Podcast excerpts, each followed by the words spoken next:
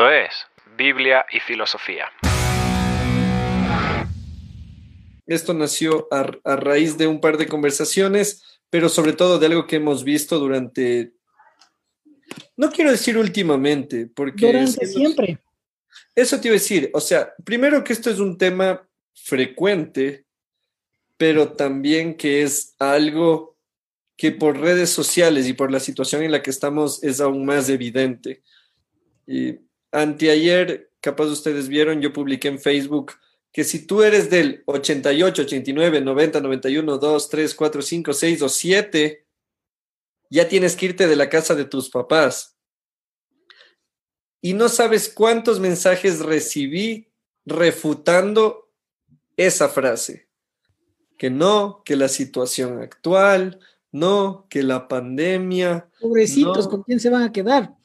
Eso, no, que ni sé qué. Y entonces otros, en cambio, dijeron sí, de ley, cuando pase todo esto de la cuarentena, yo sí quiero y ni sé qué. Pero compartir eso evidenció el punto. Estamos en una generación Peter Panizada. Tenemos un problema y que yo lo llamo los bebotes. Yo, yo aprendí esta palabra hace años, bebote.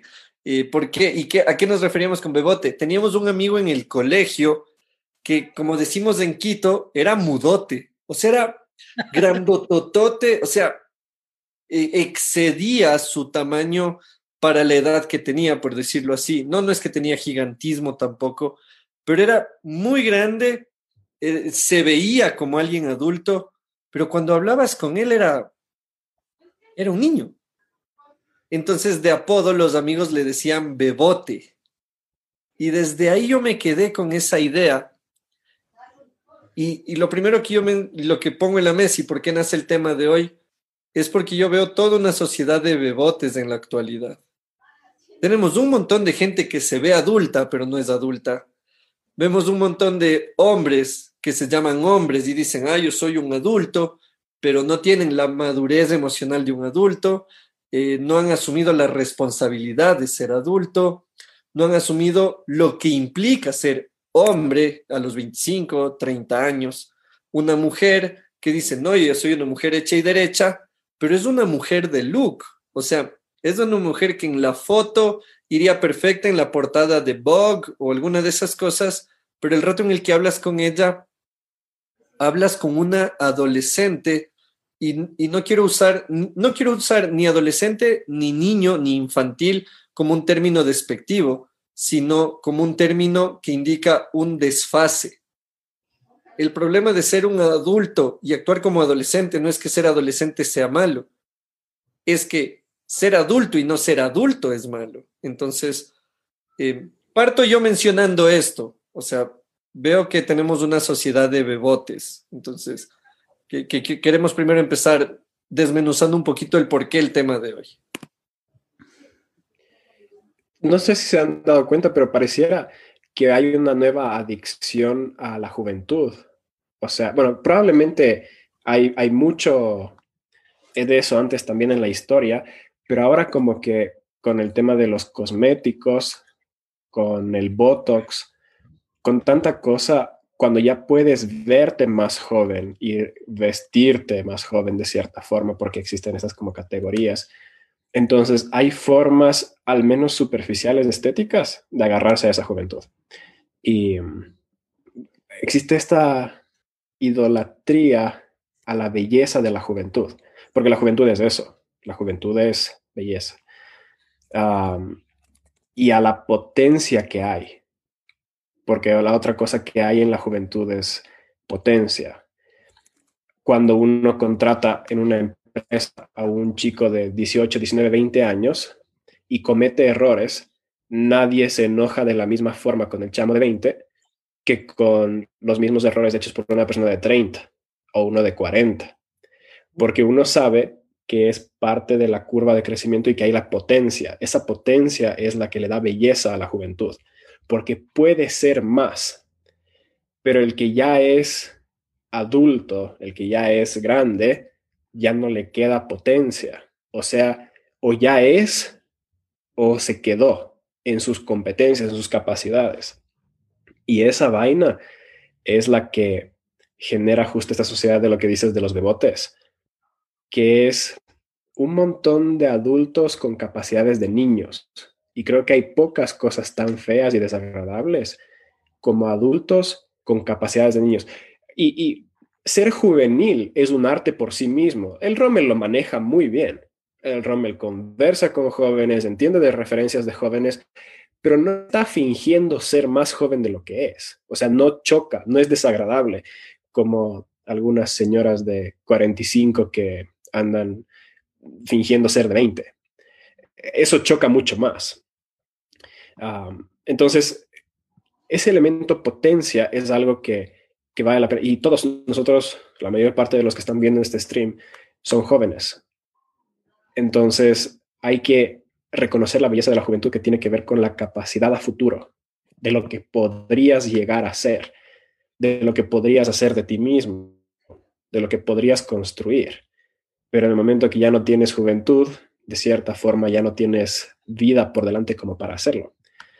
Obviamente, cada vez más la longevidad es un factor que va entrando en juego. Si antes la expectativa de vida era 60, ahora es 80 y tantos, entonces 60 comienza a ser todavía muy manejable. Pero, ¿qué pasaba con los tiempos donde la expectativa de vida era 35, 40 años? Había esas épocas. Por eso se casaban tan jóvenes, tenían hijos rapidísimo, iban a la guerra y hasta ahí era. O sea, vidas así, vidas como, casi digo un pedo al aire, pero por cierto no lo dije, vidas como, como fuegos artificiales, espectaculares. Por eso es que parte del legado de, la, de las vidas clásicas no era tanto cómo vivían, sino cómo morían. O sea, buscaban una muerte honrosa, porque la muerte estaba ahí, a la vuelta de la esquina. Pero ahora tienes tanta vida que hasta el matrimonio se está haciendo cada vez más complicado. ¿Sí o qué, señor Salazar? No, mentira. Interesante lo que, lo que, lo que dices, brother. Es súper interesante eh, cómo la, la publicidad, cómo la producción cultural ha ido enfocándose en la eterna juventud. Hace unas dos semanas veíamos con la Fer a Cher, sí, cachan, Cher no. Esta man, esta cantante, no, no, nacían ustedes cuando la man ya estaba cantando. Yo pensaba es que como la Madonna 1.0, ¿no es cierto? Exacto, o sea, es, el referente de Madonna. Es más Madonna. Yo pensaba que estabas pronunciando mal Shrek, y ahí iba a decir, oficialmente pasaste los 40, porque adulto que después de los 40 no dice Sherk, no es adulto, pero ahora entiendo que te refieres a la cantante Cher, claro. Histórica, hay que echarle un ojo en YouTube los que no le han escuchado y creen que con Ariana Grande nació el pop femenino. Y, tienes que ver ahí cómo la, la, la man sigue cantando y, utiliza las cámaras y la estética para siempre verse como, como se ve. Eh, y, hago la referencia que, por ejemplo, el otro día estaba viendo una publicidad de los 70s, 80s, y me llamó la atención que son hombres muy maduros, que ahora diríamos que son los abuelos, los que son los modelos de esa publicidad, ¿viste? Entonces son tipos, si, si logro encontrarles, les enseño, son tipos viejos los que están ahí, pero ahora ya no, ahora ya el referente es eh, el joven y aún cómo te cambian, ¿no? sé si ustedes han visto, hay un DJ famoso que es de, cabello blanco y tu caso el tipo y hace ejercicios y le hacen ver como que es el modelo de, envejecimiento. Eh, y es un tipo que vos le ves y no es viejo, o sea, es, un joven con pelo blanco y, barba blanca. Mm. ¿Cachas? Y cómo, cómo la producción cultural ha ido moviendo, como dices vos, del hombre maduro que ahora solo sirve para venderte pañales para grandes o servicios exequiales o, o, algún tipo de vitamina para ya no hacerte más viejo de lo que eres, hacia el momento de la eterna juventud, ¿no? Eh, el eterno joven que, que, está ahí, que se pega una pastilla para para aguantar más horas de lo que él puede dar, que trabaja, que estudia, que atiende, etcétera, etcétera, etcétera, etcétera. Y eso es interesante. Y, llegamos a un punto, a un punto, no sé si ustedes quieren de inicio, el tema de la publicidad y, de, del producto cultural eh, que está trayendo una, una, norma, una normalización. ¿Y cuál es esta normalización? Que el viejo ya no sirve y que el joven sirve, ¿no es cierto? El joven sirve, pero ahí viene lo que vos decías, Samuel, la potencia del joven. Y el viejo cada vez está yéndose y, saliendo de escena.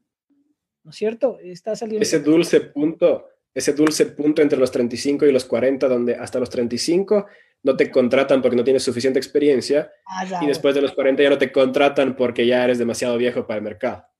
Verás y lo que voy ahí, excelente. Y hay, aquí hago un paréntesis y es peligroso porque en el viejo, en el adulto, está la memoria. Y nos estamos quedando cada vez sin memoria. Eso es, eh, yo diría, yo diría, Jim, perdón, que vos, que hagamos, que ya vamos generando un tema para hablar solo de la memoria y cómo rescatar la memoria para mantener cosas como la ritualidad que vamos a hablar más luego. No, y, solo con esto nomás. Oh, dale, dale, Jim, dale, dale. solo lo que quiero aportar es a lo que vos dices. El problema, el, el tema con la memoria es que a una sociedad que no le interesa el pasado, lo que primero va a descartar son sus memorias históricas. O sea, pensemos desde, la, desde el posmodernismo, sociedad de la que somos parte, eh, yo siempre lo digo, o sea, somos parte de una sociedad posmoderna y cometemos a veces los creyentes un error en decir, ve el posmodernismo como que fuera un bus que va al lado. Sí, nosotros estamos dentro del bus, o sea, estamos en el mismo viaje, y probablemente colados. En algunas cosas seamos posmodernos y en otras no. Pero Romelau, para mí es valiosísima la memoria, o sea, es importantísima. pero, pero estoy, claro, pero estoy en una sociedad que se ha tomado las últimas décadas para patear todo el fundamento que había. Había un mártir, ya no lo es. Había un héroe, ya no lo es. Había una teoría, ya no es cierta. Había un postulado, no vale de nada. Esta idea del aquí y ahora, el chuya vida, lo que tú mencionabas, eh, el viejo que siempre quiere ser joven, el joven que siempre quiere ser joven, que se reniega a crecer. O sea, me parece, pensando en lo que vos estás mencionando, que la vida se terminó anulando hacia ser un punto único, olvidando que nuestra vida es trascendencia. Exacto. Exacto. Y, verás, estás vos, estás iluminado, Jimbo. Pero acaba el punto, verás. Y aquí, jóvenes, rompámonos la cabeza. Habíamos dicho, la publicidad te empuja a la eterna juventud, ¿no es cierto? Pero el sistema, el sistema está conduciendo inversamente, ni siquiera inversamente proporcional, a la misma velocidad que la, que la, que la publicidad te empuja hacia el otro lado. Y en el medio está, están los jóvenes, están, etcétera, etcétera, están las personas.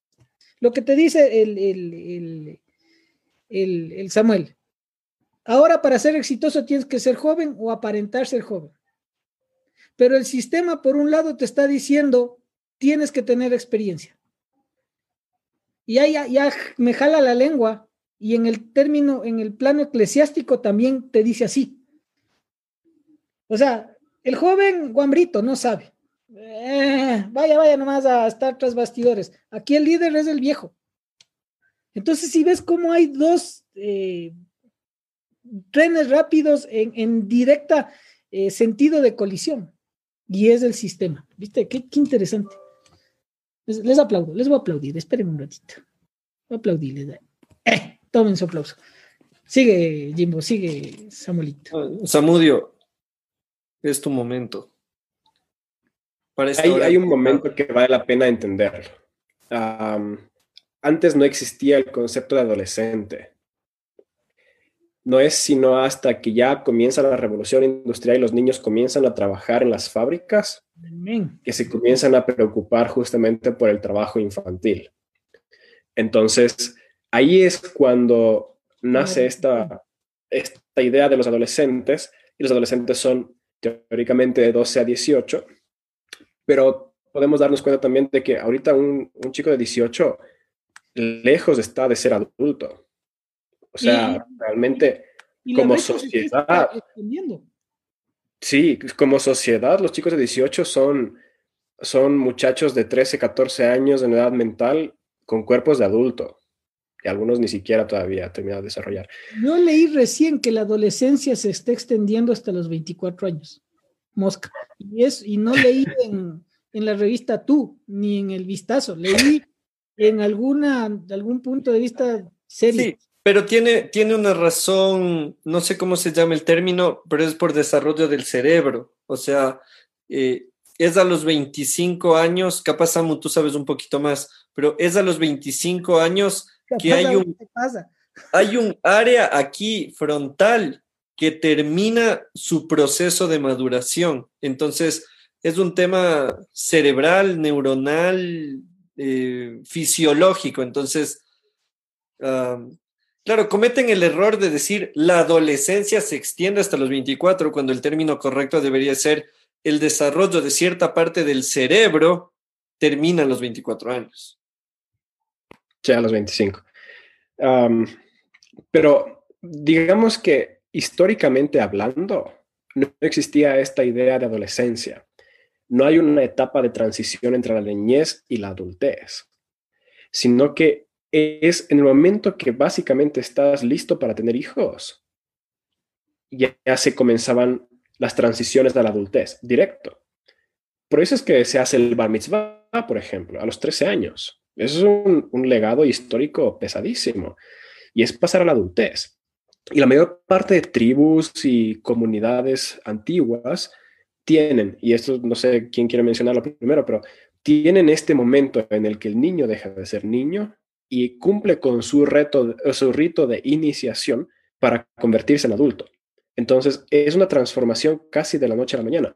Obviamente, no va a ser, pero uh, leí hace añísimos y por eso no recuerdo bien las referencias, pero justo un libro para, para adolescentes que hablaba sobre cómo muchos personajes históricos lograron muchísimas cosas enormes a sus 14, 15, 16, 17 años, siendo capitanes de barcos de guerra, inventando medicamentos, vacunas, siendo políticos, gobernadores, o sea, cosas de peso, sin tener siquiera 18 años, justamente porque como sociedad no habían esos seis años entre los 12 y los 18, como para que sigas en una incubadora a ver si luego sales como, como un adulto sino que ya se les tiraba todo el peso, toda la responsabilidad y hacete cargo de tu vida, porque la vida era corta y tenía que arrancar de una. Entonces, yo sí creo que mucho de lo que tiene que ver con el desarrollo es justo esa ausencia de peso de vivir y de existir. Y lo que siempre se dice, ¿no? Cargar con el peso de tu existencia. ¿A qué edad realmente tienes que cargar con el peso de, de tu existencia ahora? Pero ve, lo paradójico y, vamos a, sociedades eh, industrializadas, como es del primer orden, no me acuerdo la frase. ¿A qué edad puedes comprar alcohol en Estados Unidos? Y no digo que el alcohol sea bueno, no, ojo, estoy diciendo solo eso. Veámoslo como medidores dentro de la sociedad. A los 21 puedes manejar a los 16. ¿A qué puedes votar? A los 16 se vota ya. Aquí en Ecuador. Finalmente 18. Pone aquí en Ecuador. Aquí, desde los 16. pero compras alcohol a los 18. Ajá. Exacto. Vos eres, si no me equivoco, y si hay alguien. Más radicales en los estados. A los 16 conduces y a los 21 recién puedes beber. A los 18 puedes tener arma. Y, aún antes, porque, bueno, es con permiso puedes hacerlo antes. Entonces te das cuenta, hay, hay, hay, hay una, una, una contradicción ahí. Hay una contradicción, porque por un lado, eh, estás, eh, capaz de hacer muchas cosas, pero por otro lado se te limita. Eso es el sistema. Y no sé si ya vamos a entrar a hablar del, tema del síndrome de, Peter Pan, porque hay, casi digo Peter Pan. De Pedro, de Pedro Injerto, dice. Pedro, Pedro Ayuya. Pedro Ayuya. Porque ahí tenemos tres puntos de vista que me llaman la atención. No sé si es tiempo ya de hablar de ese mundo. Solo hay una cosa antes de mencionar y que ya lo mencionó el Samu y para ya meternos de cabeza ahí, bro, eh, el Samu lo mencionó claramente, en las sociedades eh, que nos precedieron había marcados fines de inicios. Lo que él dijo, o sea, a tal edad estás en capacidad de procrear, dejas de ser niño. Pero también, Samu, yo creo, pero deja de jugar con la cámara, ve, que me distraigo. Nunca te he hablado de mi atención dispersa. Gracias, eso. Tengo atención dispersa. Eso, ahí está el Samu. Pero algo que yo les decía es, y bueno, y conversábamos, es que nuestra sociedad, hablemos localmente ya, sociedad quiteña, sociedad ecuatoriana, carece de etapas. Eres niño hasta quién sabe cuándo. De repente un día tus papás te empiezan a decir que eres preadolescente, luego te dicen que eres adolescente, luego un día viene una tía y te dice ya usted todo un joven, luego estás en la U y te dicen, uy, a todo un señor y quieres tomar decisiones de señor, pero te tratan como cuando eras niño y entonces tienes 25, 26, 27 años y te estás preguntando si tienes que pedirle permiso a tu mamá para irte a vivir a otro lado. ¿Por qué? Porque nunca hubo etapas. Y eso es algo que podemos rescatar de sociedades antiguas, incluyendo como creyentes, siempre se va a ver hacia Israel. Entonces, en Israel tienen el tema del bar mitzvah, el tema de diferenciar. Terminas esta etapa, inicia esta otra. Terminas esta, inicia esta otra. Terminas de esto, inicias esto otro. Pero al carecer de líneas, para mí un problema del joven, de la mujer, del hombre posmoderno, es que constantemente está derrapando. No hay rituales, entonces estás todo el tiempo moviéndote. Hoy día quiero portarme como niño, hoy día quiero ser más adulto, ah, pero no me conviene tanto, entonces me aguago, me, me infantilizo. Eh, como dije al inicio, no quiero utilizar lo infantil como algo despectivo, sino como algo no propio del momento. Entonces, hay que considerar que ante una falta de rituales, entonces la gente prolonga su adolescencia hasta cuando quiere. Eh, y eso nos ha traído la sociedad que nos ha traído. Entonces, puedes iniciar, Rommel, porque lo que queremos hablar ahora es en qué consiste el síndrome de Peter Pan, que es el que nos da tema para el día de hoy. Chévere. Pero antes una cosita, y va a dar paso a esto que te voy a decir, verás. El tema de la ritualidad es algo vital en las culturas ancestrales y tomando en cuenta como cultura ancestral la cultura hebrea, que luego se hizo judía es vital porque la ritualidad genera eh, etapas en la vida. Lo que ustedes estaban diciendo hace un rato cuando conversábamos. Eh, te pone hitos, te dice desde cuándo hasta cuándo. Y eso pasaba, eso pasaba y pasa en las culturas. En, las culturas andinas pasa. En las culturas andinas hay rituales para dar paso de, de, la niñez a la juventud o a la madurez un salto específico así. Pero aquí el sistema, una vez más, el sistema capitalista, viva la izquierda, proletarios del mundo unidos. El capitalismo se ha encargado de mitificar la ritualidad. Y cuando te digo de mitificar, quiere decir que lo ha folclorizado, que lo ha eh, puesto un, asunto mágico negativo.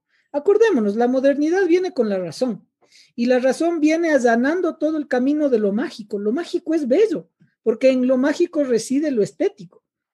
Y hablábamos en un tuit del, del, Samudio y hablábamos y decíamos, no hay, más, no hay cosa más bella que la filosofía en la narración maravillosa. Lean Ítalo Calvino, por ejemplo, hay un libro de cuentos exquisito de Ítalo Calvino. Lean eh, relatos ancestrales y míticos de, de las sociedades andinas, y es riquísimo eso. Pero entonces, ¿qué es lo que pasa? Lo mitifica y lo niega.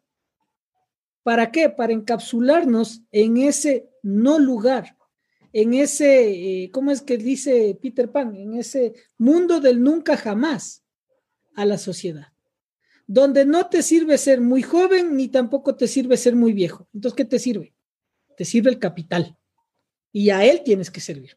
Y entonces aquí hago un, una, eh, un primer, eh, una primera aproximación al síndrome de Peter Pan, lo tengo anotado aquí, de, de un man que se llama Paul Kiley o alguna nota así, que es el que, el que lo expuso en los 80, si no me equivoco.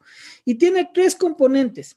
El primer componente lo, lo dicen que es el componente por donde se, se mira esto, el, componente que se hace visible, el sistema capitalista. El sistema capitalista te empuja a un consumo hedonista, te empuja a un consumo onanista y quien no sabe este tema, no vamos a hablar de ese tema porque todavía es horario para niños, pero vayan a ver qué significa el, el tipo, el onanismo, ¿no es cierto? Entonces, el sistema capitalista te empuja a un consumo y cada vez las sociedades tenemos lo que queremos. O sea, cada vez al niño, al joven se le está dando lo que él quiere. El, el, el, sistema capitalista lo que te hace es lo que vos decías, Jimbo, darte aquí y ahora lo que te da la gana. Y punto, listo. Ahí está el tema de la comunicación y los medios de comunicación que te, apro te aproximan allá y te proyectan. Y aquí una cosa interesante, un man en una, en una entrevista le, le dijeron, entonces, el síndrome de Peter Pan no existe en China comunista, no existe en la Corea comunista, no existe en Cuba. Y el, el, el otro man le dice, sí, sí existe, porque la globalización te proyecta eso. ¿Qué tal? O sea, no, Pero, es, no es necesario estar en un sistema capitalista o neocapitalista para aproximarte a eso. Dime, Jimbo. Justo yo iba a mencionar eso, que la aproximación que haces desde el capitalismo es más contemporánea, pero hay que considerar esto desde, creo yo, desde algo más profundo que el sistema económico o político, porque ya Pablo en sus textos advertía esto, o sea, hay gente que quiere vivir de la leche, entonces, perfecto lo que vos dices, o sea, es la chimenea. encima, o sea, encima de que el ser humano, no todos, pero e, es parte de la humanidad. El querer vivir en un desfase de las etapas, eh, vivir anacrónicamente. Quieren vivir a los 40 lo que no vivieron a los 20. O sea, aparte de que es algo habitual en nosotros, se potencia con ciertas prácticas. Entonces ahí entra el capitalismo, algo. También lo menciono porque eh, el plan no es que esta discusión se vaya hacia el, porque siempre pasa. Alguien dice capitalismo o comunismo, socialismo y, y, se arman unas broncas en los comentarios de gana. O sea, estamos haciendo unas descripciones y mirando qué cosas eh, complejizan ciertos comportamientos. Entonces, pilas por ahí también. Porque... Ya, ya, no, va a decir, ya, no va a decir más de capitalismo. No, no, está bien. Pero vos tenías un dato pepa sobre el síndrome de Peter Pan que, que nos habías mencionado. Ahí va, verás. Es que ese es, el espacio donde vos ves. Porque verás, y aquí se, se gana lo que se gane. El que me dice, eh, eh, el síndrome de Peter Pan está presente en los evangelios. Si no sabía. Y está anterior a Pablo. En los evangelios, verán, busquen y después me dicen, ya vamos a ver. El sistema capitalista es lo que hace visible esto. Lo segundo, ¿Sabes quién normaliza el síndrome de Peter Pan? La educación. Porque por un lado ya no está existiendo la normatividad que antes teníamos en las, instituciones no formales. O sea, antes tus papás eran tus papás que te decían no, sí. Ahora tienes que estar negociando para que apaguen la televisión a la una de la mañana. Negociando, pana. Y las instituciones formales normalizan prácticas como la que acabamos de ver.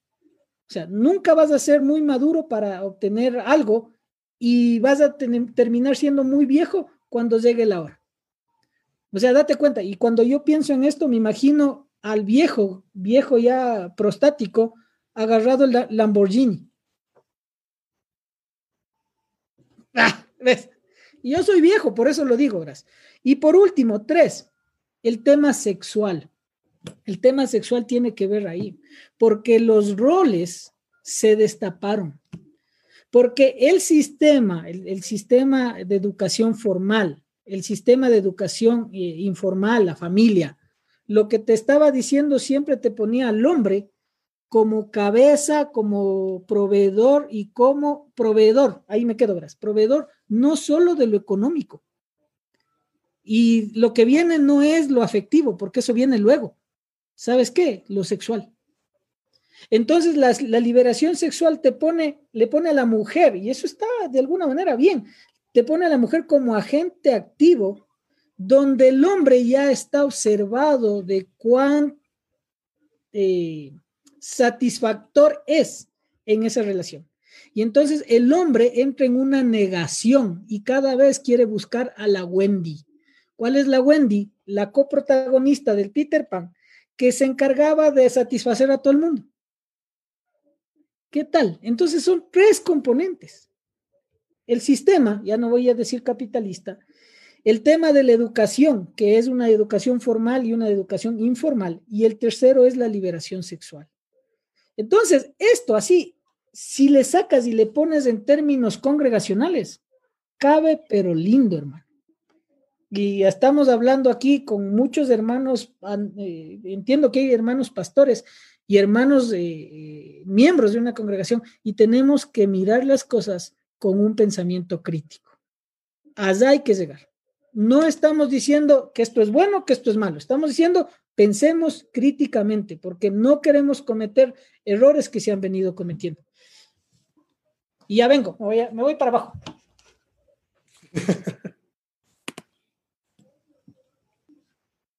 Silencio incómodo, ¿qué pasó?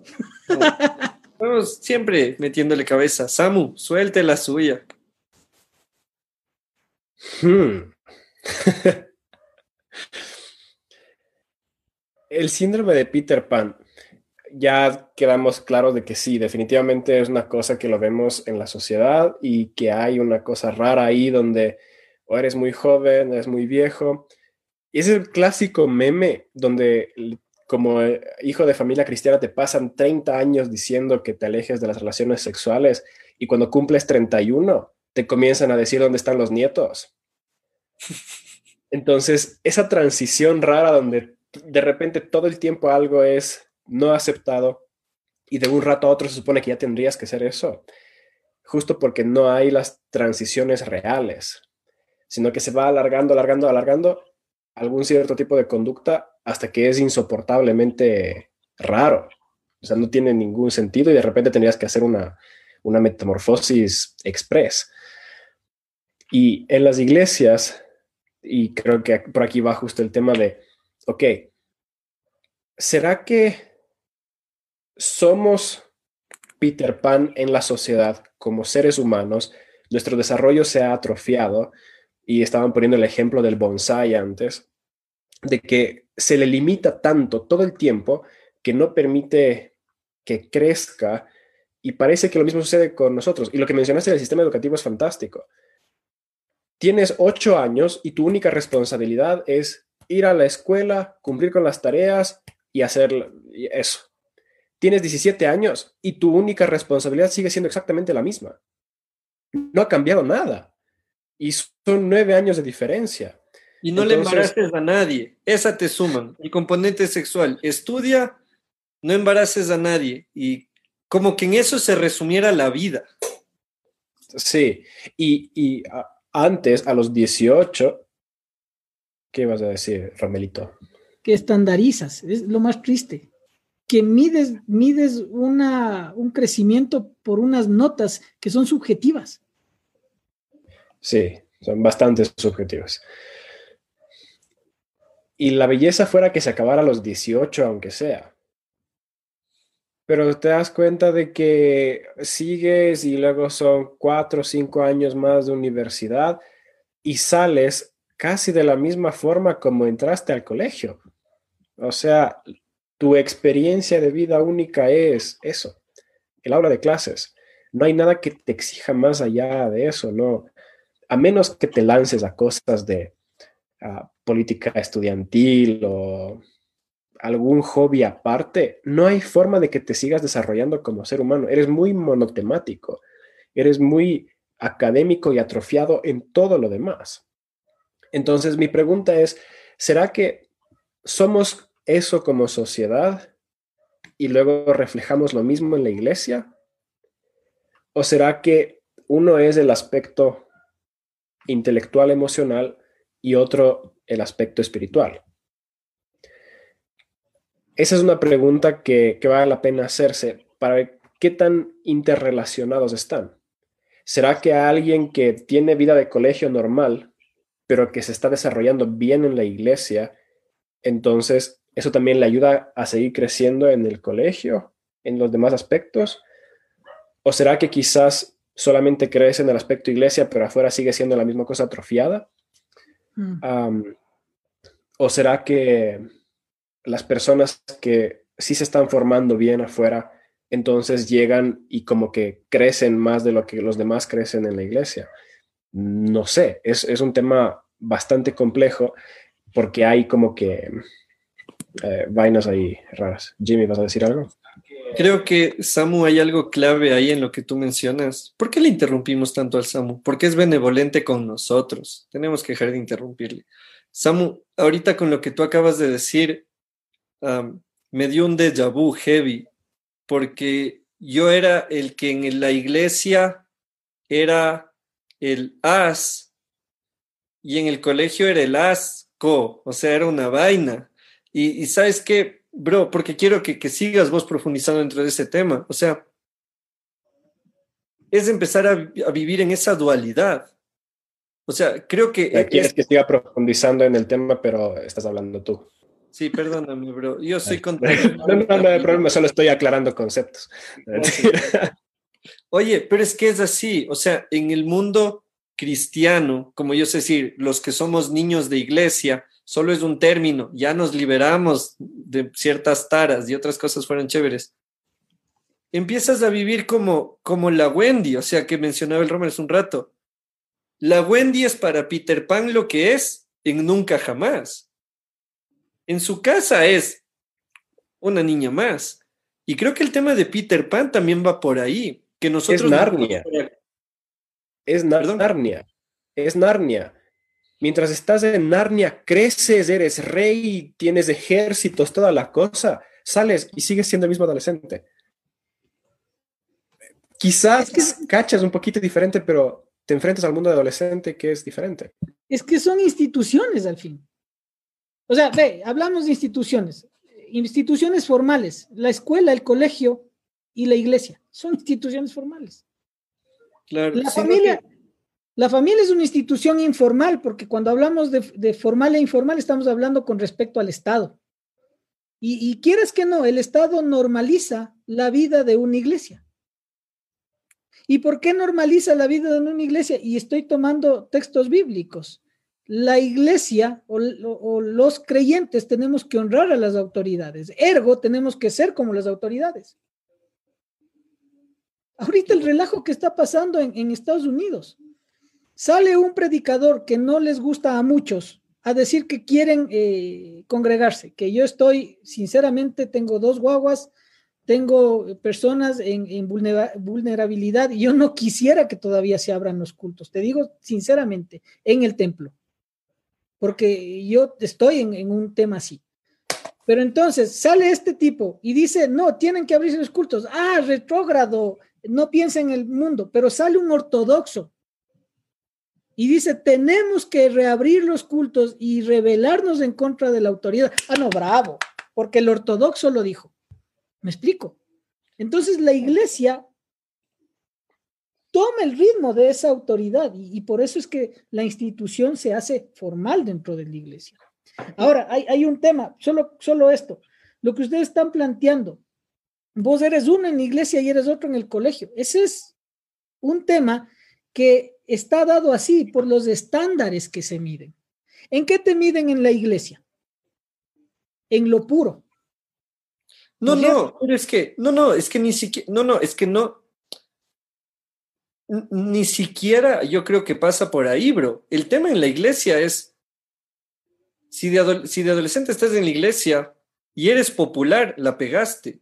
No tiene que ver ni siquiera con santidad, no tiene que ver con pureza, no tiene que ver con fundamentos del cristianismo. Si eres guitarrista en la iglesia, aunque en el colegio eres un invisible, listo. O sea, resolviste. Entonces, por eso le mencionaba al Samu este tema que vos tomaste, lo de la Wendy, y que me, parece que nos piterpaniza en el hecho de que nos fragmentamos en... chuta, mi valor va a estar en función de dónde estoy.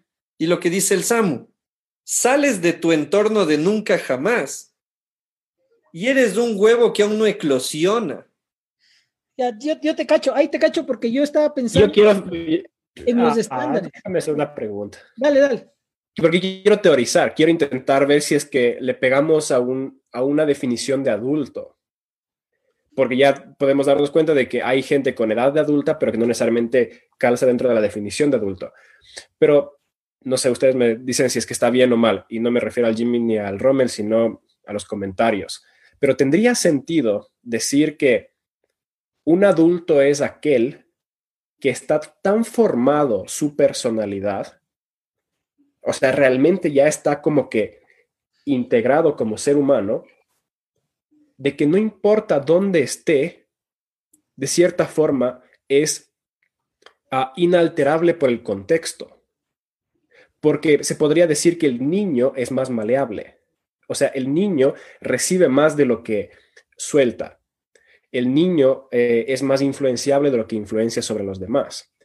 Y cuando va creciendo, eso se exacerba en la adolescencia cuando realmente todos están desesperados por pertenecer y hacen lo que sea por pertenecer a un grupo. Luego en la universidad te vas dando cuenta de que no todos necesariamente valen la pena y papá, pa, Pero ya cuando llegan a cierto nivel de madurez y edad, te das cuenta de que hay adultos que les importa un soberano pepino lo que piense la gente de ellos, porque ellos son ellos y nadie les va a cambiar, porque ya se encontraron. Pero, pero sabes que por ahí no va solamente la madurez. Te pegó. Y, voy, y voy a utilizar, no, no, y voy a utilizar una frase de, Einstein, que es, chéveraza. Pero ¿sabes por dónde va la madurez? Por la consecuencia. Uno tiene que ser consecuente a donde vaya. O sea, lo que, lo que decías eh, hace un rato de, de, tu servidor. Este man del Rommel, a donde vaya, no se hace lo que se hace, sino que es lo que es. Es. Y eso es lo que le hace falta, ser. ¿Viste? Ser. ¿Dónde está anclado tu forma de ser? Si es que el Samuel es un intelectual en todo lado, él, el Samuel, es. Y eso te hace más maduro, es decir, eres consecuente. Y por ahí creo que leía mal el comentario del Jimbo con respecto a que en la iglesia somos muy espirituales y fuera de la iglesia, en el colegio, somos otra nota no somos consecuentes. Pero me voy a la frase de Einstein, que también se encuentra en el libro de Santiago, ¿no? Y leo, porque estoy aquí en el, en el, en el YouTube, en el Google. Dice, comienza a manifestarse la madurez cuando sentimos que nuestra preocupación es mayor por los demás que por nosotros mismos.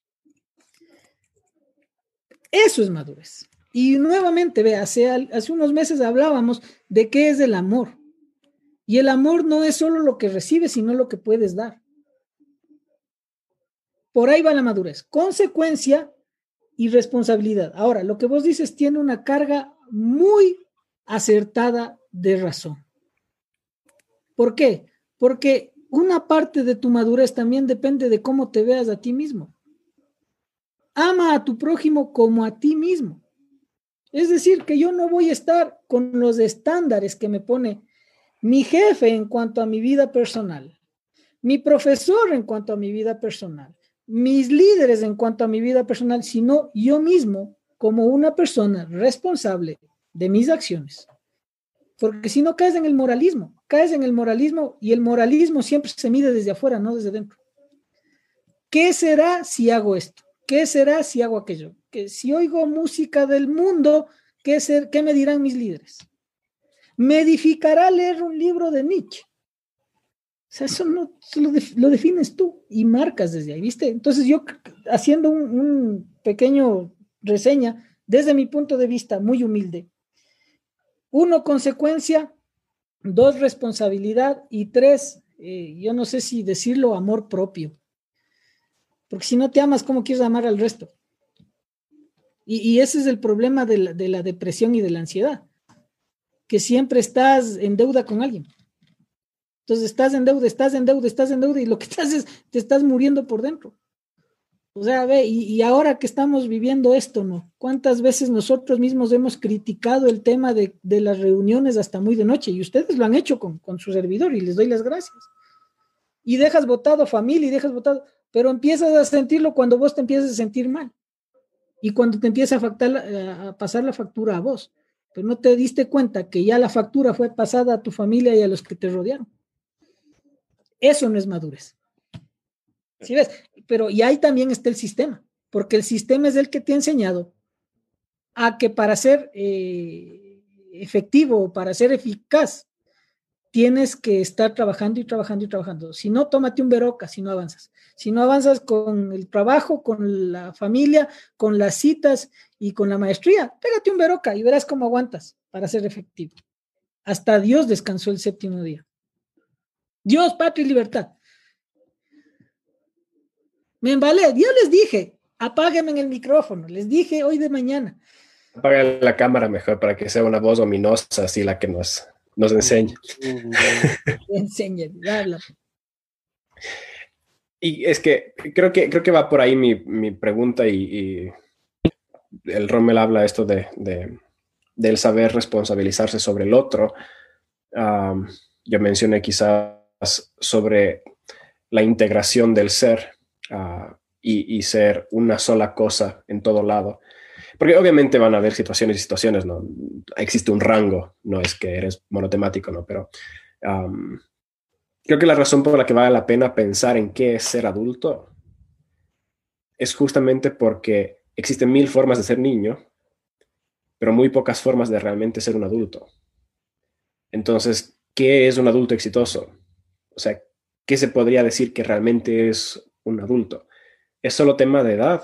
Bueno, ya hemos dicho de que si fuera solamente por eso, entonces sigamos manejando las iglesias por fragmentos de, edad. Pero en mi grupo, por ejemplo, los, los míos teóricamente son de 18 a 25, pero tengo chamitos, 14, 15, 16 años, que les encanta estar con los más grandes, porque cuando están con los suyos, no se hallan. Y también tengo gente que ya está 30, 33, y entonces, claro, no les voy a decir que se vayan, pero ellos se sienten más cómodos ahí. Obviamente algunos están sirviendo y todo lo que sea, pero no es un tema de edad, sino de cierto tipo de características. Y creo que la característica principal de un niño es que es cuidado por otros un niño necesita el cuidado de otras personas y la guía de otras personas. El adulto, generalmente, la actitud para con los adultos a los que hay que cuidarles es de lástima. O sea, si eres un adulto y toca andar cuidándote, lo único que generas es desprecio. Muy aparte de si es que te lesionaste o alguna cosa así, ¿no? Pero si tienes 35 años y tienes todas las capacidades intelectuales, emocionales y todo lo demás, y no haces nada por cuidarte, socialmente hablando, eres una carga. Y creo que, creo que es la mejor forma de comenzar a apuntar hacia algún lado. Si es que alguno se siente atascado en, en, en su crecimiento, creo que esa es una buena pregunta. ¿En qué no estoy todavía cargando mi propio peso? Porque antes de, antes de cargar el peso de los demás, como dice el Rommel, habría que cargar el peso de uno. Y eso creo que es el factor adultez. Y entonces, traspolando a la iglesia, sería, ¿por qué me afecta tanto que no, el pastor no me ande cuidando? ¿Por qué me ofende tanto eso? ¿Por qué me lastima que nadie se preocupa por mí? Ni siquiera dicen por mi crecimiento espiritual. Dicen, nadie se preocupa por mí. Es como que, hijo, ándale, tienes 22 años, preocúpate por ti mismo.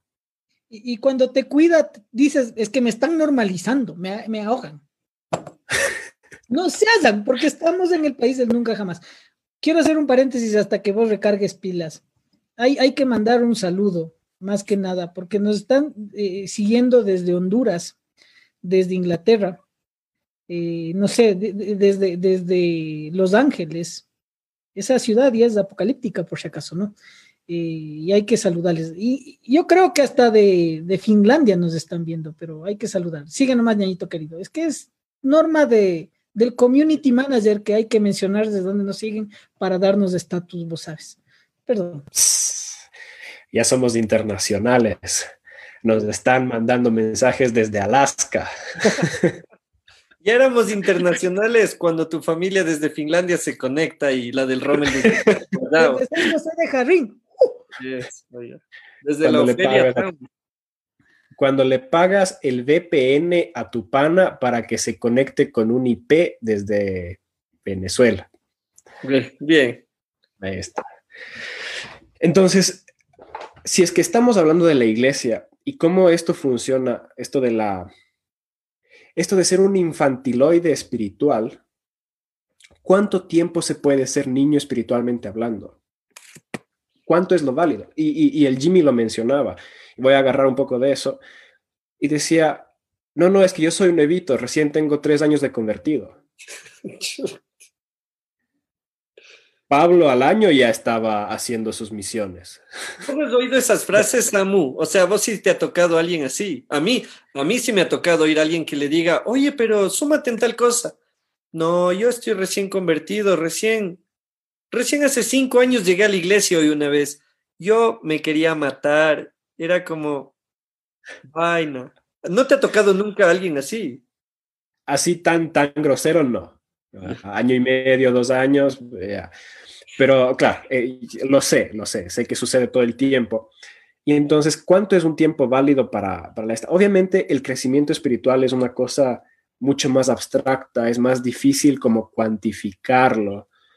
Hay chicos que se convierten y enseguida salen a evangelizar, pero su vida espiritual sigue siendo de un niño. Entonces, no es tan fácil como decir que si sales a hacer eh, evangelismo, ya eres maduro espiritualmente, o si es que ya comienzas a enseñar, ya eres maduro, para nada. Entonces, ¿cómo se hace para, para, para medir el tema de la madurez espiritual? Creo que tiene que ver mucho con eso de si es que necesitas ser cuidado. O sea, si necesitas maestros, si necesitas pastores que te den leyendo la Biblia, si andas pidiendo oración a otros, hermanito dará orando. O pastorcito, por favor, ore por uno. Porque a usted sí Dios le le escucha. Entonces, ese mismo síndrome que se tiene en la sociedad de adultos que tienen que ser cuidados, vale la pena que nos hagamos nosotros como jóvenes cristianos o cristianos en general, de por qué tenemos gente que lleva 20, 30 años en la iglesia y no serían ni capaz de dirigir una reunión de célula. No sabrían qué hacer. Totalmente Pero- perdidos. Ese, ese es el, el tema de la normalización, o sea, no es problema únicamente de ellos, es también problema del liderazgo.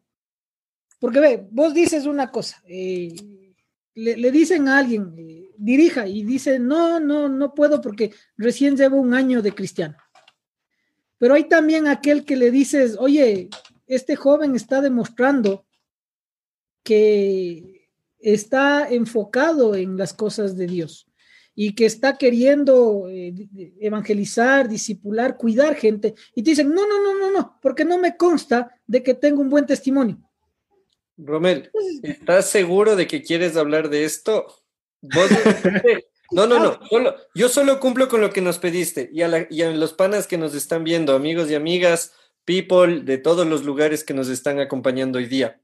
Hoy en la mañana, el Rommel nos pidió que le advirtamos si en algún momento consideramos que lo que él diga haga que se quede sin trabajo y que le quiten la membresía en la iglesia a la que pertenece. Entonces, cumplo con la labor que nos has pedido. Yo, Rommel, feliz de que digas lo que estás mencionando.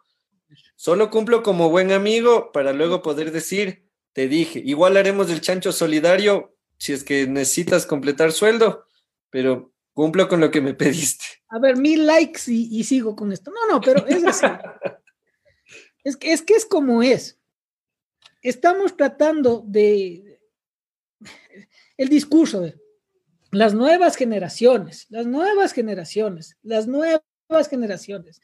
Te trepaste al púlpito, hablaste de las nuevas generaciones. ¿Y cuándo está un joven predicándote un mensaje? Y si, y si por suerte está, está atrás del líder oyendo para que algún rato dice algo, te quita. Entonces, dale chance. Dales chance de que se equivoquen. Dales voz. Dales voz, darles voz a las nuevas generaciones. Creamos en las nuevas generaciones. Pero tenemos, y esto es un criterio muy personal, no hablo como como miembro de una iglesia no hablo como un personero de una organización, hablo como Rommel Salazar, es muy personal. Nosotros no podemos contristar al Espíritu Santo a estándares que tiene la congregación local. O sea, si no se bautizó, o sea, ahorita ¿cómo le bautizas, brother? ¿Cómo haces? ¿Cómo haces para demostrar que el man es apto eh, ante la sociedad de que puede dirigir un grupo. Porque, por ejemplo, vos, Samuel, y en mi iglesia pasa esto. Liderar un grupo no puede hacer una persona no bautizada. ¿O sí? No puede. No lo puede hacer. ¿Por qué? Porque no es el estándar. ¿Viste? La institucionalidad te reza ese estándar. Y entonces, ¿cómo haces ahora? ¿Cómo haces ahora que estamos encerrados? ¿Cómo haces para tener una reunión con tu pastor y presentarle a tu nuevo, a tu nuevo discípulo de que quiere abrir un grupo pequeño? Si ves, hay dos clases de Peter Pan. Hay el Peter Pan que se crió así y que siempre te va a decir no puedo, porque me enseñaron a decir a que no puedo. Me, rompieron el la posibilidad de hacer las cosas porque siempre creí que el que podía es el que está allá arriba en el púlpito. Y está el Peter Pan del otro lado que te, te normaliza las cosas. El profesor que te dice, burro, banco, nunca vas a poder hacer una matemática. Entonces, viste, y pasa lo mismo en los padres a los hijos cuando no les dejas de equivocar. Y aquí está la fe regresándome a ver. Pero también hay que decir otra cosa. O sea, los padres y los pastores también están para guiarnos también. ¿No es cierto? O sea, son necesarios, somos necesarios. Yo, mi trabajo no es hacerles la vida de fácil a mis hijos. Si les hago la vida fácil a mis hijos, les estoy dañando. Lo que tengo que hacer es estorbarles mientras puedo estorbarles. Y amado pastor. Amén. No hay, no hay cosa de paternidad más buena que haya escuchado en la vida. Y ahora, en el momento que en el momento que dejas que todo sea muy fácil les atrofias, crecen blandos. Es, es, es el paradigma de esto. Si ustedes quieren tener hijos, pregúntense, ¿qué prefieren? Que sus hijos crezcan protegidos en su sótano sin salir jamás de ese cuarto para que nada les haga daño? ¿O hacerles fuertes como para que puedan enfrentarse a cualquier cosa que suceda afuera? ¿Qué es preferible? Bueno, la única forma de ser fuertes es poniéndoles dificultades encima. Si la vida no es difícil, te atrofias, te quedas, quedas amorfo, quedas subdesarrollado porque para eso está el cerebro humano, para eso es la memoria. La memoria recuerda las cosas dolorosas. Y las La memoria no está hecho para, para tener un registro histórico de tu vida. La memoria está hecha para recordar las cosas que te lastiman y luego evitarlas. Entonces, eso es el proceso del dolor. Mientras más te va doliendo, más sabes identificar las cosas que deberías evitar. Y eso es lo que te hace fuerte por definición. Pero, pero, ¿sabes qué? Déjame acabar esto, verás. Entonces, mi trabajo no está, no está solo en, en, en coartar, en estorbar, sino de cuidar. Y ahora hago un énfasis. La palabra dice, tu vara y tu callado me infundirán, ¿qué? ¿Qué? ¿Qué dice? Aliento. Tu vara y tu callado. Y ustedes saben, 101 de la predicación. La vara, ¿para qué sirve? El callado, ¿para qué sirve? El uno da dirección, el otro eh, eh, estorba. Y el liderazgo es así. Direccionar, estorbar, direccionar, estorbar. Pero la libertad es del que está ahí abajo, pues. Eso no es que me asfixia, sino que doy libertades. No es paradójico, es complementario. Y entonces, ¿cómo vos sabes que hay un liderazgo maduro cuando el liderazgo se da, lo que dice el Samuel, se da por los otros? Uno que no está llorando, ay, es que el pastor no me llama, sino que el uno dice, es que al Jimmy no le han de haber llamado, le voy a llamar yo. Es que al Samuel no le han de haber llamado, le voy a llamar yo. Eso es la madurez. Y ya otra vez, frase de Einstein, el tema, ¿cuándo conoces la madurez? Cuando empiezas a preocuparte por los otros. Santiago es un hermoso libro que habla de eso, porque te dice, ve, si vos crees que golpeándote el pecho, orando todos los días, vas a tener eh, una fe madura, estás equivocado. Tienes que hacerlo con obras. ¿Y cómo haces las obras? Corresponsabilizándote con tu hermano. El, nuevo, el Antiguo Testamento todo te dice eso. ¿O no? Si hablamos de guerras, ¿por qué hablábamos de guerras? Por la corresponsabilidad del pueblo hebreo. ¿Por qué? Porque era el universo del pueblo hebreo. No hay más. Pero se hablaba de un universo de corresponsabilidad de los unos a los otros. el arca del pacto, que es el pacto del pueblo. O sea, siempre hay pueblo, siempre hay corresponsabilidad y a eso es que hay que llegar. Y no me hagas, no me hagas olvidar de Jimbo. Ah, ya, no me hagas olvidar si es que ya pudieron saber dónde se habla del síndrome de Peter Pan en los evangelios. Todavía no lo chequeamos, pero en un ratito lo haremos. Pam, param, param, pam, pam. No digo más. Hay, hay dos palabras clave que ustedes han mencionado y que me Los panes y los peces. Bueno, después le vemos. Solo quiero mencionar porque estamos ya 8 y 12 y no quisiera que la gente luego nos diga como nos hacían en el presencial, luego me quedo sin bus, me voy. Sé que algunas novelas empiezan 8 y 30, entonces quiero ser consecuente con, no sé con qué, pero bueno, la cosa es que ustedes dos mencionaron claves. Atrofio, algo atrofiado, y una palabra que la conversamos y que queríamos ponerla aquí, que es la castración, que el Rommel la desarrolló en este momento hay una castración que también da origen al síndrome de Peter Pan. Creo yo, o sea, así como el Rommel dijo, hay un sistema que te puede terminar generando ese síndrome. Yo también creo que es intrínseco del ser humano elegir madurar o no. O sea, hay gente que dices, la vida te va a hacer madurar y no, llevan 50 años de vida y no han madurado jamás. Entonces, Dale. Pero hay personas a quienes la vida no les da la oportunidad de elegir. O sea, tienen que madurar sí o sí porque si no mueren. Un niño en la calle de seis años tiene que madurar. Pero ahí es donde yo diferenciaría y, no quisiera meterme en ese debate porque nos, nos diríamos de largo y ya vi que en, el, en los comentarios ya se iban a caer a quiños. El uno con el libro de Jung, el otro con el de Lacan y el otro con el de Freud. Entonces. ¿Quiénes son? Yo diferenciaría endurarse y madurar. Hay gente que es dura, pero no es madura. Por ejemplo, el chico, la persona que vos mencionas, la persona que tuvo que lidiar en las calles y bronquearse con alguien. Sí, sabe resolver todo a quiños, pero si te pones a hablar de madurez emocional, no hay, porque lo que va a hacer es siempre evitar el conflicto o superarte en el conflicto. Entonces, sería interesante meterle cabeza a eso. Em, pero quería volver a los dos términos que hablamos. Tenemos una generación atrofiada, sea la razón que sea. O sea, ahorita creo que ya quedó claro todos los argumentos de por qué puede ser. El punto es que si hoy día estás viendo esto, y ahí es cuando nos ponemos así evangélicos, no es coincidencia. es por algo. Póngame en un pianito de fondo. Si tú estás aquí hoy.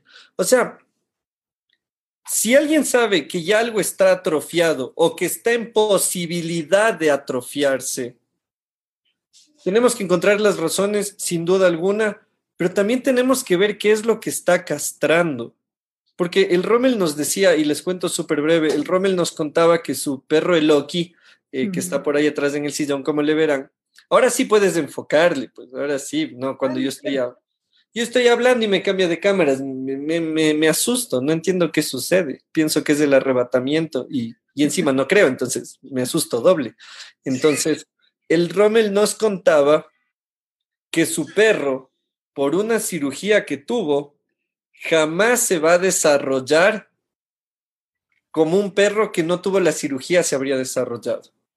Y yo sí metería las preguntas, eh, Biblia y filosofía no apunta a lo terapéutico, sabemos que es terapéutico para muchos oírnos porque nos escuchan y se dan cuenta que no quieren escucharnos, entonces aprenden a tomar decisiones, dicen, no quiero escuchar esta vaina, entonces les, ayudamos a poner límites, entonces ya, entiendo eso, pero o sea, la pregunta es, yo, yo me pregunté alguna vez, ¿qué fue lo que me castró? ¿O qué es, qué es ese algo o ese alguien castrante? Y ahí entra Rommel y Samu y ahí sí les dejo toda la pista para que aterricen, para que despeguen, para que se choquen, porque el tercer punto de hoy es el de la iglesia de nunca jamás. Peter Pan estaba en un ecosistema que sostenía su adolescencia eterna. Peter Pan estaba en un espacio donde él podía ser Peter Pan siempre y nadie le reclamaba nada. O sea, que pase un año y Peter Pan siga teniendo 12 años, en nunca jamás estaba bienvenido, o sea, a nadie le sorprendía. Y termina siendo un reflejo el país de nunca jamás de muchas comunidades cristianas que tenemos que las hemos llamado para el tema de hoy la iglesia de nunca jamás. Entonces, tú mencionabas, Rommel, y tengo aquí apuntado, lanzo los puntos para que ustedes se vuelvan locos. Hablábamos de la castración que muchas veces hay desde el liderazgo, el deseo de vivir siempre bajo el cuidado, que decía el Samu, que eso es una característica, una característica del bebé. El bebé necesita ser cuidado.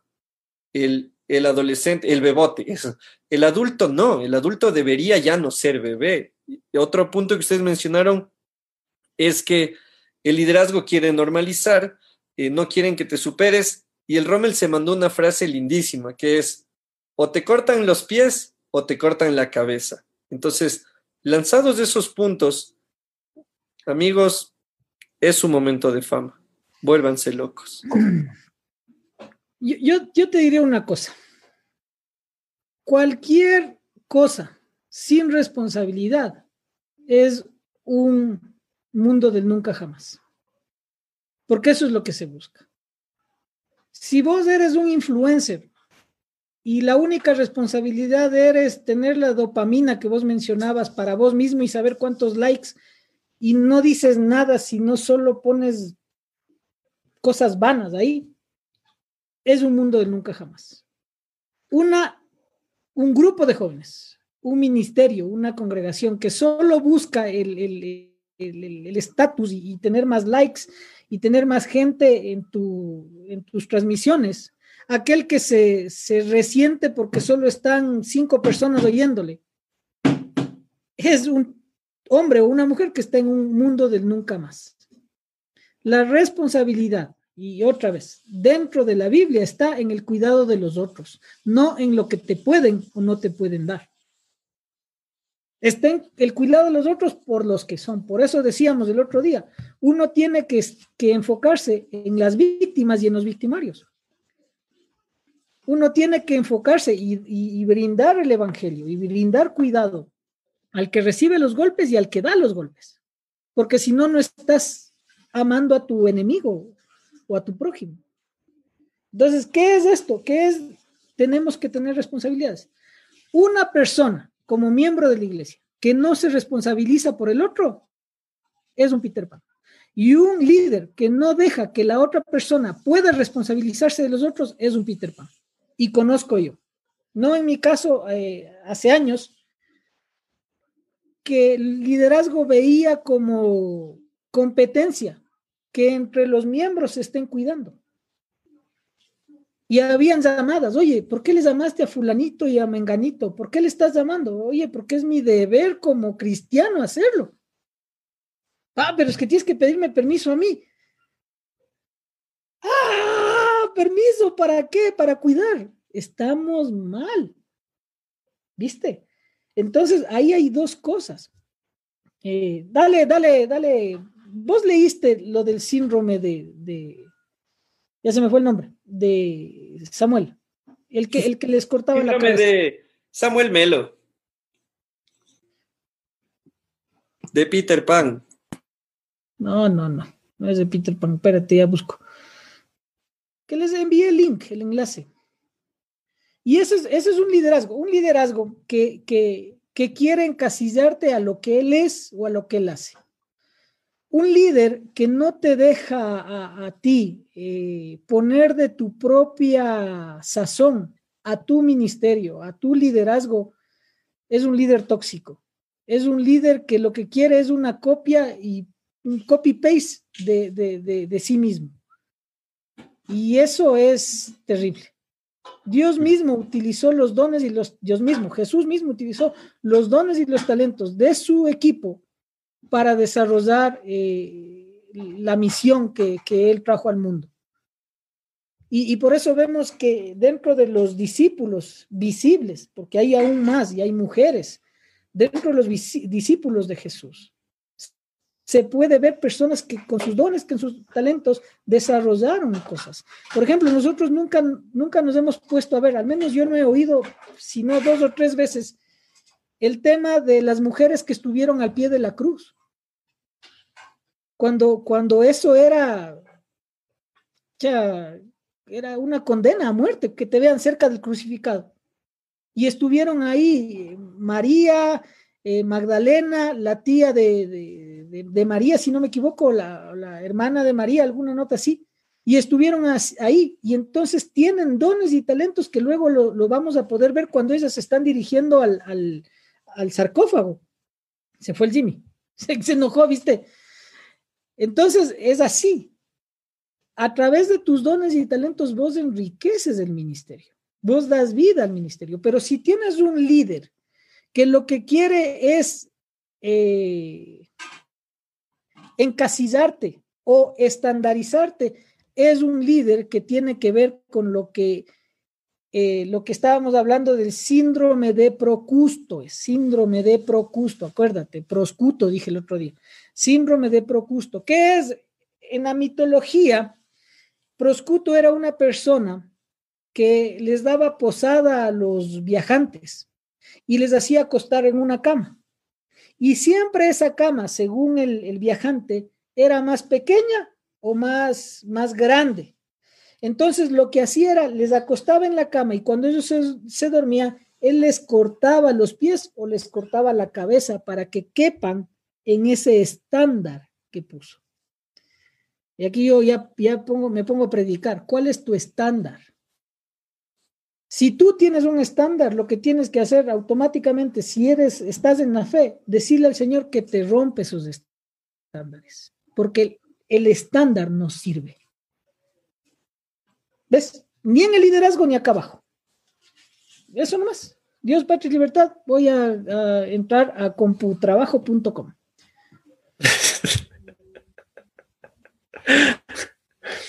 si alguien Para sabe mí el problema... Cerca.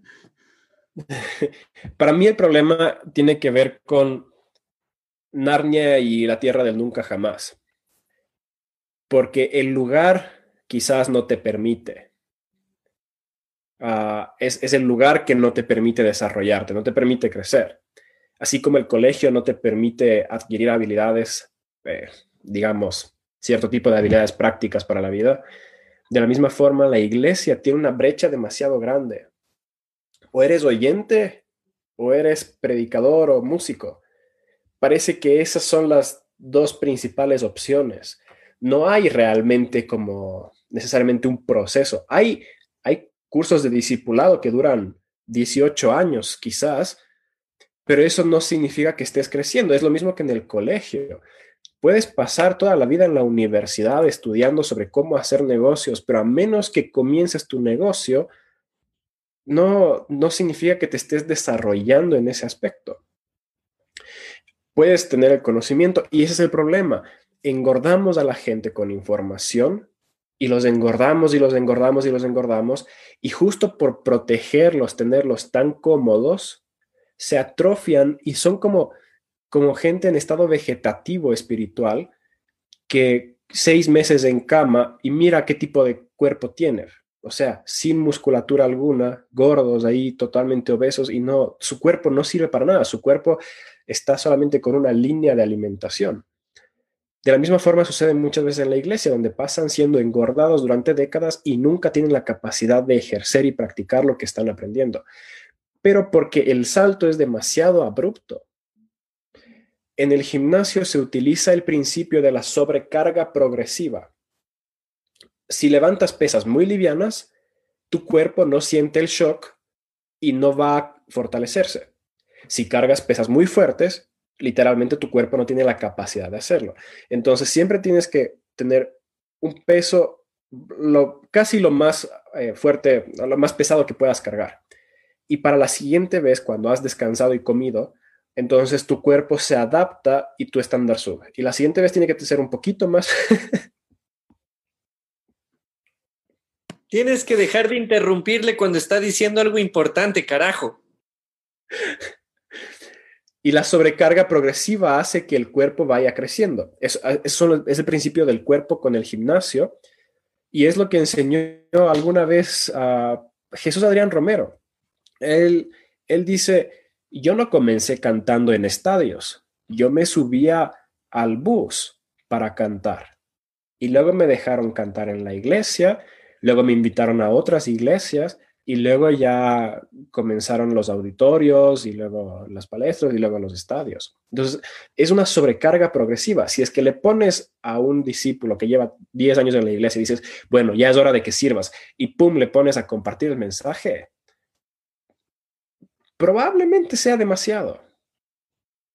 Incluso pasar de no cuidar a nadie a cuidar a una célula puede ser muy complejo. O sea, primero cuida uno entonces, creo yo que la iglesia tiene que realmente estructurar no espacios de aprendizaje múltiples, sino espacios de práctica múltiples. O sea, una cosa es el gimnasio que tiene ah, las mancuernas de 5 libras y otra cosa es el gimnasio que tiene los discos de 20 kilos cada uno. O sea, son, son para gente diferente, son para cuerpos diferentes.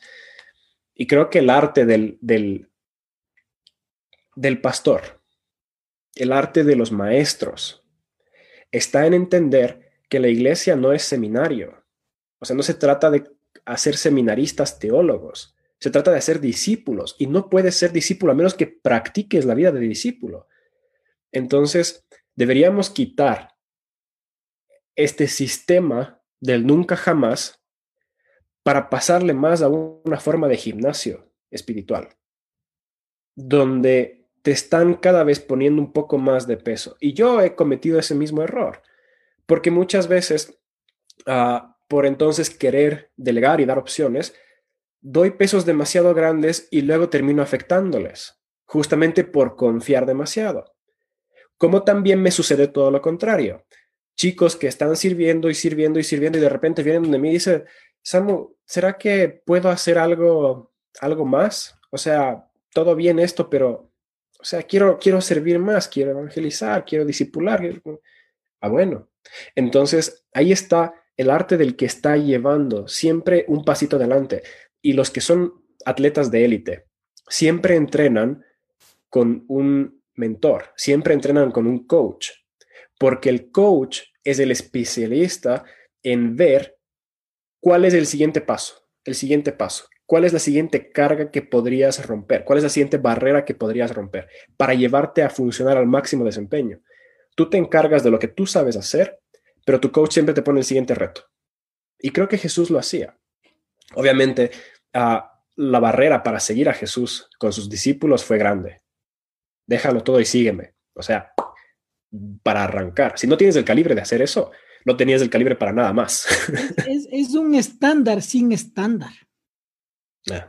Bang. O sea, es, nuestro evangelio light, el evangelio light que dice sigue a Jesús y todo te va a ir bien. ese evangelio es el estándar sin estándar, porque todos son bienvenidos. Pero el evangelio del reino no es así.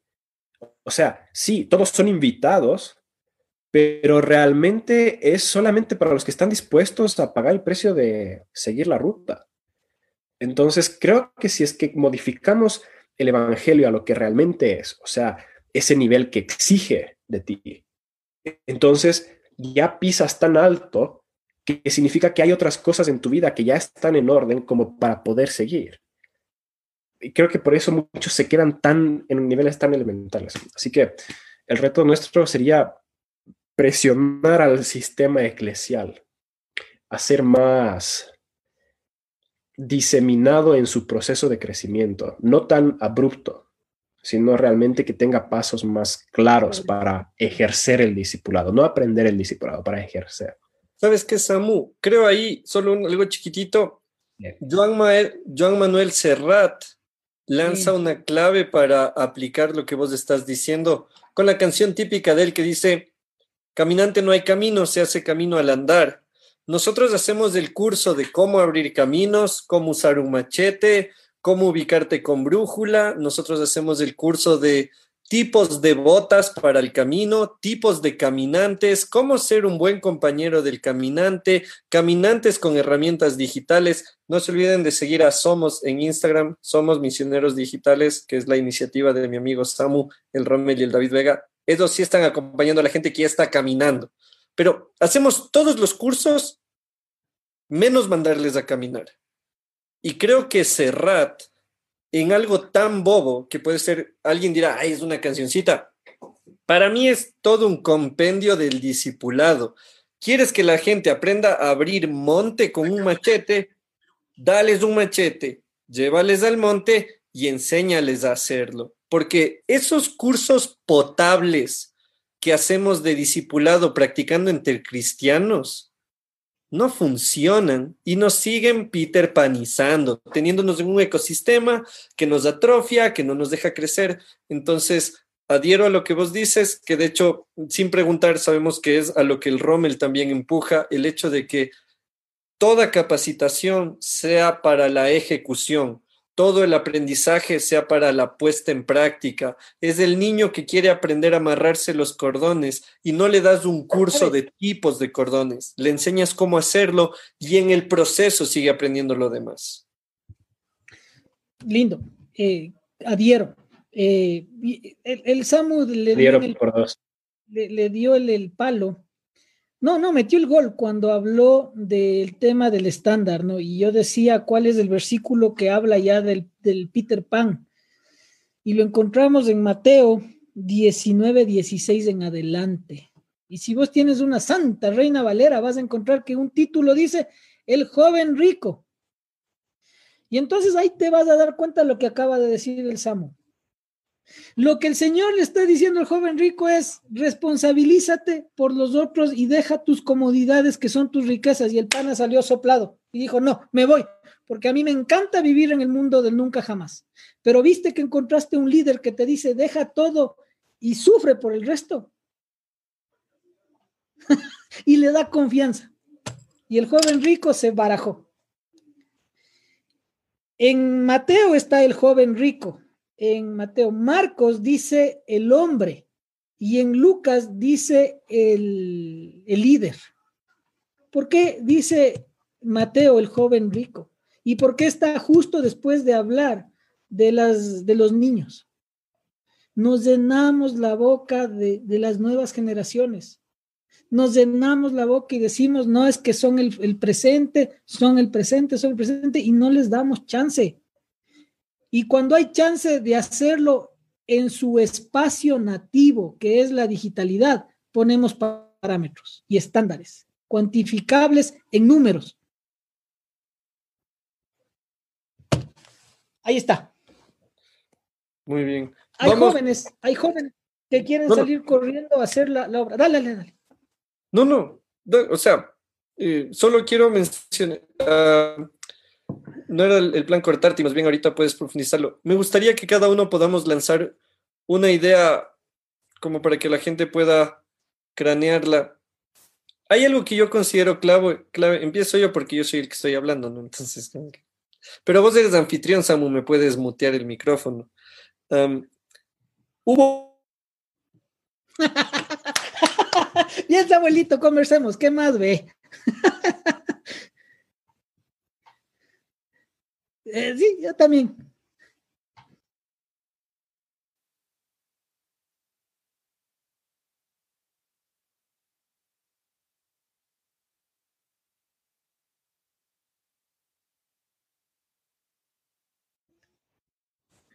pero pone el pi.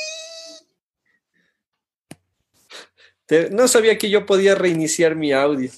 Ah, pero para que veas el respeto que le tengo al Samu, no desmuteo hasta que me apruebe. Hay algo que yo aprendí hace un tiempo y debo reconocer que lo aprendí porque no lo tenía instalado en el chip y es preguntarme qué corresponde a esta etapa. O sea, yo aprendí en algún momento el decir, a ver, tengo 25 años. ¿Qué corresponde a alguien de 25 años? Y entonces era hacerte responsable de esto, hacerte responsable de esto, dar pasos en esto, dar pasos en esto, dar pasos en esto. Cuando luego cumplí 30 fue, ok, ¿qué corresponde a alguien de 30? Esto, esto, esto, esto. Dejé de llamarme joven, no me llamo joven, yo soy un adulto joven, no soy un joven adulto, soy un adulto joven. O sea, pero es que no lo digo por presumir, de hecho fue una de las cosas más duras de mi vida, pero es que es el hecho de aceptar la etapa de la vida en la que estás. Y le contaba al Samu y al Rommel que vi hoy día una, una publicación en Facebook de un pana que decía, eh, tengo 38, pero me siento como de 20. Y yo decía, ¿qué sensación tan horrible debe ser esa? Porque yo tengo 32 y me quiero sentir como de 32 no quiero vivir desfasado. Y cuando tenga 40, yo le he dicho al Rommel y al Samu, mi sueño es que cuando yo sea viejo, me vea como viejo, pero por lo menos sea un viejo cool. O sea, pero no quiero vivir negando las etapas de la vida. Entonces, yo os invitaría a quienes nos acompañan hoy a que se puedan preguntar eso. O sea, ¿qué corresponde al momento en el que estás? porque creo que desde ahí van a partir ciertas decisiones y responsabilidades para dejar de ser chicos Peter Pan, para dejar de ser chicas Peter Panas o Wendy's o Tinkerbells que piensan que con polvo de hadas se soluciona todo. O sea, hay que pensar qué corresponde al momento de vida en el que estoy. Eso lanzaría yo. Hay cada uno que lance. All the world is made of faith, of trust and pixie dust. Todo el mundo está hecho de fe, de confianza y de polvo mágico. Obviamente esa es la, ironía. Para conservar tu juventud tienes que tenerle fe a todo, confiar en todo. Y eso le hace mágico al mundo. Los niños confían en todo, pero al mismo tiempo uno cuando va creciendo se va dando cuenta que no puede confiar en todo quizás la magia de, sobrevivir a este mundo está en tenerle suficiente fe a las cosas que son esenciales como para que el resto de cosas no te, no te conviertan en un cínico. Porque también existen los adultos que están resentidos con todo, con todos, no creen en nada, no creen en nadie y su vida es un desastre el adulto sabe equilibrar las cosas, porque eso es parte de cuidarse a uno mismo. Así que apunten a que el mundo no les destruya. No pequen de ingenuos, pero tampoco pequen de sabandijas. No pequen, no pequen de ah, viejos amargados, pero tampoco pequen de niños ingenuos. Así que todo está en el equilibrio y saber mantener el momento, la cabeza en el lugar correcto. Así que yo estoy en eso. Yo estoy intentando aprender a, equilibrar porque hay momentos en que soy pura felicidad y pura diversión y todo está bien y el futuro parece tan promisorio. Y otros momentos como eh, estas últimas semanas en la cuarentena que es como que realmente todo parece que... Entonces, un, un adulto que se deja aplastar totalmente por las circunstancias no está en el punto correcto todavía. Así que yo voy para allá. Intento, intento no caerme en el camino.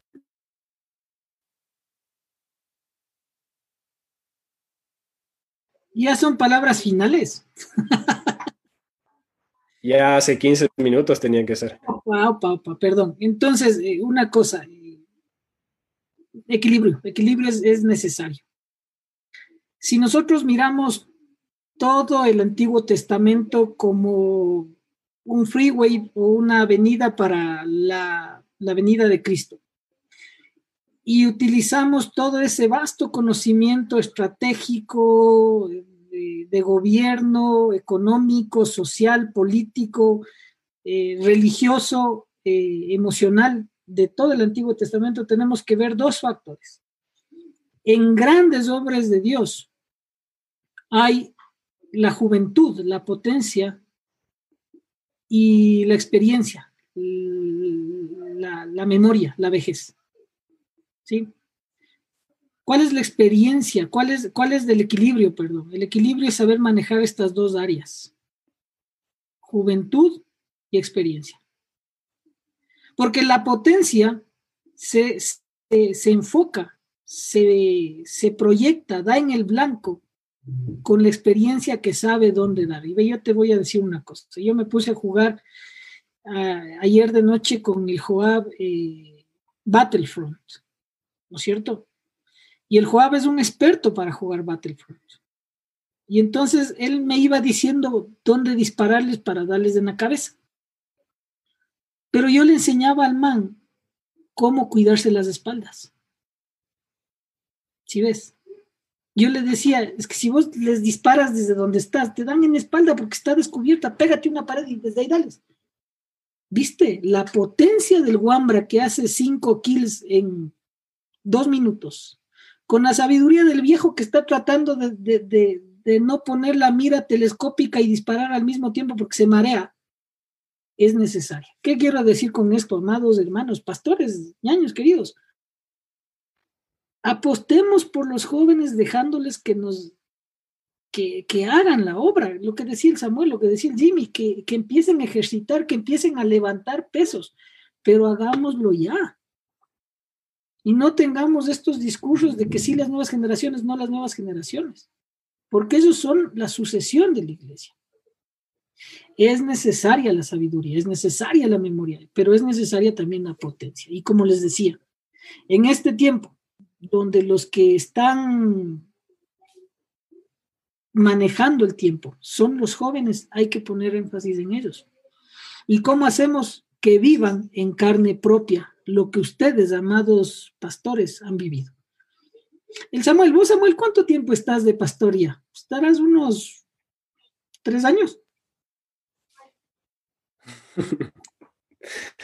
O sea, de pastor no, pero a cargo del grupo voy a cumplir tres, años en un mes. Ve el pastor del, del pastor Samuel. Apostó por los jóvenes. Y tiene un pastor que, ¿cuántos años tienes vos, Samuelito, si es que se puede decir? 26. A los 26 años es un vieja guardia del pastorado porque ya tienen tres años de labor eh, pastoral. ¿Se dan cuenta? Y entonces este pana puede equilibrar lo que es la potencia, que a veces te hace ir a la loca y te hace chocar, con experiencia de apuntar bien hacia donde tienes que ir. ¿De dónde salimos? ¿Cómo salimos? Del país del nunca jamás. De poner peso adecuado sobre los, los hombros, pero a todos a todos y ayudarles a cargar el peso de su existencia. Ojalá les haya dado más preguntas que respuestas. Esa es la idea. Sí, ese y, es el plan. Y por interno, mándenme sus números telefónicos, por favor. Para mandar hojas de vida. Oye, Rommel, incluso creo que un buen paso para despiterpanearnos es antes de esperar que el otro ponga un peso sobre mí, como ustedes siempre dicen, yo elegir cargar con el peso de mi existencia. O sea, no es tanto qué pastor, qué, pastor, qué debo hacer, sino soy un ser humano. ¿Qué me corresponde a mí hacer hoy? O sea, es un desafío personal que también se vive en lo colectivo, conectando con todo lo que hemos mencionado hoy. Lindo tema. Difícil, difícil tema. Es, difícil, otra vez se fue. Este no, entiendo, el, hombre de las comunicaciones y cada vez que aplasta algo se va. Se, le acaban los megas, va cargando de dólar en dólar. estar en 20, 20 es. Pero ¿qué, les parece? Hay, opciones. Hay, por ahí leí en un, en un comentario de que, bueno, aterricemos, demos opciones. Hay opciones. Eh, eh, contracultura tiene una opción, la CESE tiene otra opción.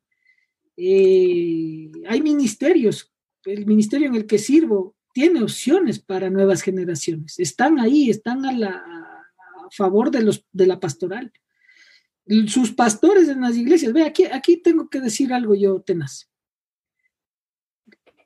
Hace unos cinco meses atrás, eh, yo te diría así al ojo, un 40% de las iglesias en Quito estaban en Facebook, activas, 40%. Pero hoy te podría decir sin, sin eh, molestias, eh, sin eh, equivocarme, que está un 90, 95%. Y hay que destacar la labor de esos pastores que lo hicieron, a veces solos el día lunes vamos a tener una reunión con algunos pastores para darles unos tips pequeños de cómo hacer una reunión con el celular. Pero entonces hay que también dar el crédito al que el crédito se merece. Honra al que honra, respeto al que respeto, amor al que amo. Me duelen los ojos al, Samuelito, oremos por el Samuelito. Yo creía que me estabas haciendo ojitos y ha sido que te duelen los ojos, ¿no? Eso pasa por mucho Netflix por mucho ver Shrek, en, ¿cómo, es, ¿cómo es que era eh, Jim? Shrek. Shrek. Por mucho ver Shrek en, en, Netflix, por si acaso hay una peliculaza que se llama Skin, que está en Netflix. Les recomiendo, brothers. Muy bien. Es hora de, despedirnos. y agradecerle a la gente por eh, acompañarnos hoy. Como dijo ya el Rommel, Esperamos que se lleven preguntas. Gracias a quienes se han sumado por primera vez, a quienes eh, ya han estado en otras ocasiones, con quienes hemos estado comentando aquí un poquito. Em, recuerden que está el chat abierto. Recuerden también que en Instagram estamos como Biblia y Filosofía. Y una cosa que para mí es súper importante es que estamos en Spotify. Después de tanta presión del Rommel y el Samuel, que estemos en Spotify, estamos en Spotify. Eso quiere decir que eh, si tienes Spotify puedes escucharnos ahí. Estamos eh, también en, en iTunes, Podcast, Apple Podcast, algo así. Entonces, es, entonces estamos, estamos donde puedes encontrarnos para que puedas escuchar las charlas, puedas pensarlas, puedas cuestionarlas. Em, estas charlas no son a prueba de críticas, más bien es lo contrario. Eso quiere decir que puedes criticar todo lo que quieras, o sea, puede suceder así. Y el diálogo está abierto, así que gracias a la gente por eso. En un mes nos vemos con nuestro siguiente encuentro. No se olviden de visitar bibliafilosofía.com, donde están ahí nuestros links de audios anteriores. Y no sé si se me escapa algo, amigos.